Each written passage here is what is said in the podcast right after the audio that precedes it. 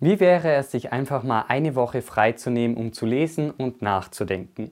In einer voll durchgetakteten Welt eigentlich kaum vorstellbar, aber genau das macht Bill Gates zweimal pro Jahr während seiner sogenannten Think Week. Warum konzentriertes Arbeiten so wichtig ist und welche Techniken es neben dieser Think Week noch gibt, zeigt Cal Newport in seinem Buch Deep Work oder wie es auf Deutsch erschienen ist, konzentriertes Arbeiten. Hi, mein Name ist David und heute möchten wir uns mal einige Ideen aus dem Buch anschauen. Grundsätzlich gibt es zwei Arbeitsweisen, zwischen denen Cal Newport unterscheidet. Und zwar gibt es einmal Deep Work, also das ist der Zustand höchster Konzentration und zwar frei von jeglicher Ablenkung, der produktive geistige Tätigkeiten ermöglicht. Und der Gegensatz zu Deep Work ist Shallow Work, also das sind eher anspruchslose Tätigkeiten, die im Normalfall auch keinen wirklichen Wert schaffen. Und das Paradebeispiel, das Cal Newport hier nennt, ist das Beantworten von E-Mails. Und diese Arbeiten sind im Normalfall auch relativ einfach kopierbar. Laut Cal Newport gibt es zahlreiche Beispiele für berühmte Persönlichkeiten, die sich bewusst Bedingungen schaffen, um konzentriert arbeiten zu können. Deep Work also. Der Cyberpunk-Autor Neil Stevenson geht da sogar noch einen Schritt weiter als Bill Gates, denn er verweigert größtenteils jegliche Form der elektronischen Kommunikation, um einfach in Ruhe schreiben zu können. Vor allem in unserer heutigen Gesellschaft mit Social Media leidet bei immer mehr Menschen die Fähigkeit, konzentriert arbeiten zu können. Deep Work wird also immer seltener, aber damit auch wertvoller. Um beruflich nicht auf der Strecke zu bleiben, ist es laut Cal Newport wichtig, sich schnell und effektiv in neue Dinge einlernen zu können. Denn laut ihm zähle heutzutage nur noch Bestleistung und nach dem Prinzip The Winner takes it all bleibt für Mittelmäßigkeit nicht mehr viel Platz. Um aber das Beste aus sich herausholen zu können, brauche man Deep Work. Diese Fähigkeit kann man trainieren wie einen Muskel. Dafür stellt Cal Newport vier Regeln auf, die uns dabei helfen sollen. Der erste Punkt ist Konzentration. Und hier ist es wissenschaftlich nachgewiesen, dass der Mensch dem natürlichen Drang unterliegt, sich ständig ablenken zu lassen. Diesen Drang zu widerstehen erfordert Willenskraft und man braucht eine Methode, die zu einem passt. Hier stellt Cal Newport grundsätzlich vier verschiedene Philosophien vor. Beim ersten Punkt haben wir die mönchische Deep Work Philosophie und wie der Name schon vermuten lässt, geht es hier darum, sich über einen längeren Zeitraum komplett abzuschotten, um konzentriert arbeiten arbeiten zu können. Wie bereits kurz angesprochen, verfolgt der Autor Neil Stevenson genau diese Strategie, indem er beispielsweise jegliche Kontaktaufnahme per E-Mail vermeidet.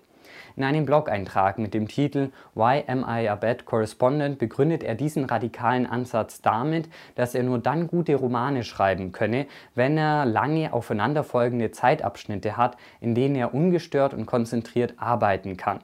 Gerät dieser Rhythmus außer Kontrolle, dann sinke seine Produktivität dramatisch. Zugegebenermaßen wird die mönchische Deep Work Strategie wahrscheinlich nur für die wenigsten funktionieren. Aber wir haben ja noch drei weitere Alternativen, wie beispielsweise die bimodale Deep Work Philosophie. Und hier geht es darum, eine örtliche und zeitliche Trennung von Deep Work Phasen und anderen Tätigkeiten zu haben. Cal Newport nennt hier als Beispiel den Psychologen Carl Gustav Jung, ein Schüler Sigmund Freuds, der sich regelmäßig in ein abgelegenes Steinhaus in der Nähe von Zürich zurückgezogen hat, um seine Theorien weiterentwickeln zu können. Wenn auch diese Strategie nichts für euch ist, dann haben wir jetzt noch die rhythmische Deep Work Philosophie. Und hier geht es darum, Deep Work als wiederkehrendes Muster in seinen Alltag zu integrieren, sodass dann auch eine Gewohnheit daraus entsteht. Der Comedian Jerry Seinfeld schreibt sich beispielsweise jeden jeden Tag einen guten Gag auf. Und wenn er das geschafft hat, gibt es ein Kreuz im Kalender. Bleibt als vierter und letzter Punkt noch die journalistische Deep Work Philosophie. Und hier geht es darum, sich jederzeit in einen Deep Work Zustand versetzen zu können. Der Steve Jobs Biograf Walter Isaacson bedient sich beispielsweise dieser Technik, sodass er nicht nur sehr erfolgreich als Journalist tätig sein kann, sondern eben auch sehr erfolgreich Bücher schreiben kann. Diese Technik ist aber nicht sehr einfach zu erlernen, sodass sie Cal Newport nicht unbedingt Anfängern empfiehlt. Wichtig für konzentriertes Arbeiten sind Rituale. Auch viele berühmte Persönlichkeiten der Geschichte haben bestimmte Regeln und Gewohnheiten entwickelt. Aber auch hier muss jeder seine individuelle Lösung finden. Es gibt aber ein paar Punkte, die helfen können. Und zwar kann man beispielsweise eine bestimmte Zeit und einen Ort festlegen. Und am besten ist das auch ein Arbeitsplatz, der ruhig ist und wo man nichts anderes macht. Und es kann sinnvoll sein, eine feste Struktur festzulegen, um sein Gehirn zu entlasten. Und man kann sich auch selbst unterstützen, indem man beispielsweise das Ritual mit einer Tasse Kaffee beginnt. Die Realität sieht aber häufig so aus, dass viele Menschen zusammen im Großraumbüro sitzen. Laut Cal Newport kein guter Ort für konzentrierte Arbeit, auch wenn der gegenseitige Austausch wiederum gut für Deep Work sein könnte. Deshalb sein Vorschlag schallisolierte Einzelbüros, die an Gemeinschaftsflächen grenzen. So kann man zum einen konzentrierte Arbeit, aber auch den Ideenaustausch fördern. Als Beispiel führt er das Building 20 am MIT an. Also das war eigentlich ein Labor, das provisorisch während des Zweiten Weltkrieges errichtet wurde. Trotzdem oder gerade deshalb gab es dort einige Innovationen, denn das Besondere war, dass Wissenschaftler aus den verschiedensten Bereichen zusammengekommen sind, sodass dort dann auch der sogenannte Whiteboard-Effekt zum Tragen kommen konnte. Bei bestimmten Herausforderungen kann es nämlich die Konzentration erhöhen, wenn man den gegenseitigen Austausch am Whiteboard hat. Beim zweiten Punkt geht es um Langeweile, denn viele Menschen neigen dazu, eine gewisse Sucht nach Ablenkung zu haben. So wird dann oft beispielsweise bei der geringsten Wartezeit direkt das Handy rausgeholt, um die Zeit irgendwie überbrücken zu können.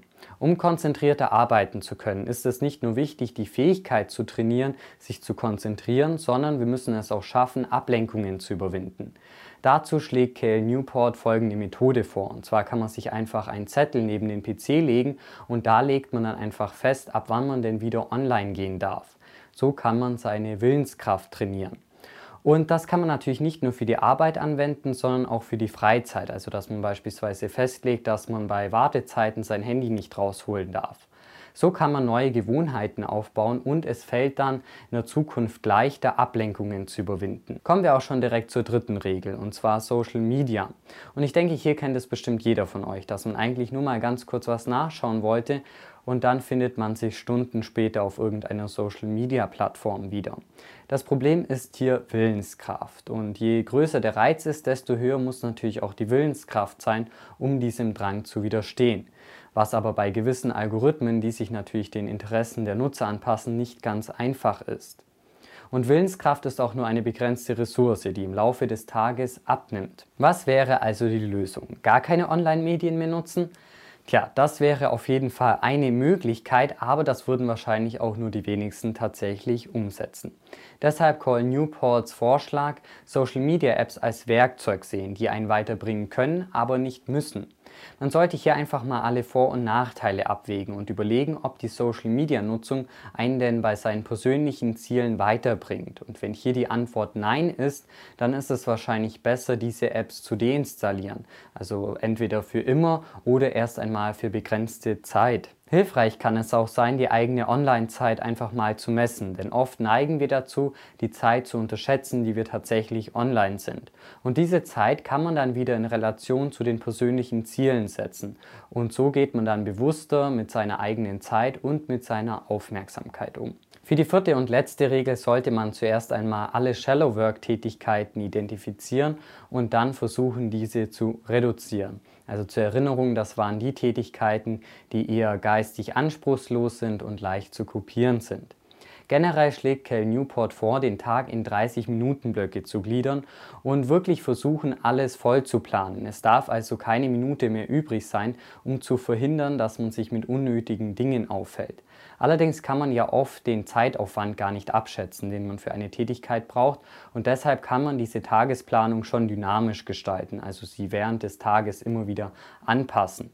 Und es geht auch gar nicht so sehr darum, den ganzen Tag mit Arbeit vollzustopfen, sondern es geht einfach darum, sich seiner Zeitverschwendung bewusst zu werden. Denn laut Cal Newport wird in der Gesellschaft Shallow Work überschätzt und ihre schädliche Wirkung unterschätzt. So verbringt man dann die Hälfte des Tages in irgendwelchen sinnlosen Meetings oder mit dem Beantworten von E-Mails. Also keine Arbeit mehr um der Arbeit willen, wie es auch Timothy Ferris in seinem Buch Die Vier-Stunden-Woche beschreibt. Cal Newport beendet seinen Arbeitstag beispielsweise um 17.30 Uhr mit einem Shutdown-Ritual. Das heißt, er schaut einfach nochmal alles kurz durch und beantwortet vielleicht noch wichtige E-Mails, die reingekommen sind. Aber dann ist tatsächlich Schluss mit Arbeiten und der Rest muss bis zum nächsten Morgen warten. Also nicht nochmal kurz im Bett irgendwelche E-Mails checken, sondern es geht tatsächlich erst am nächsten Arbeitstag weiter.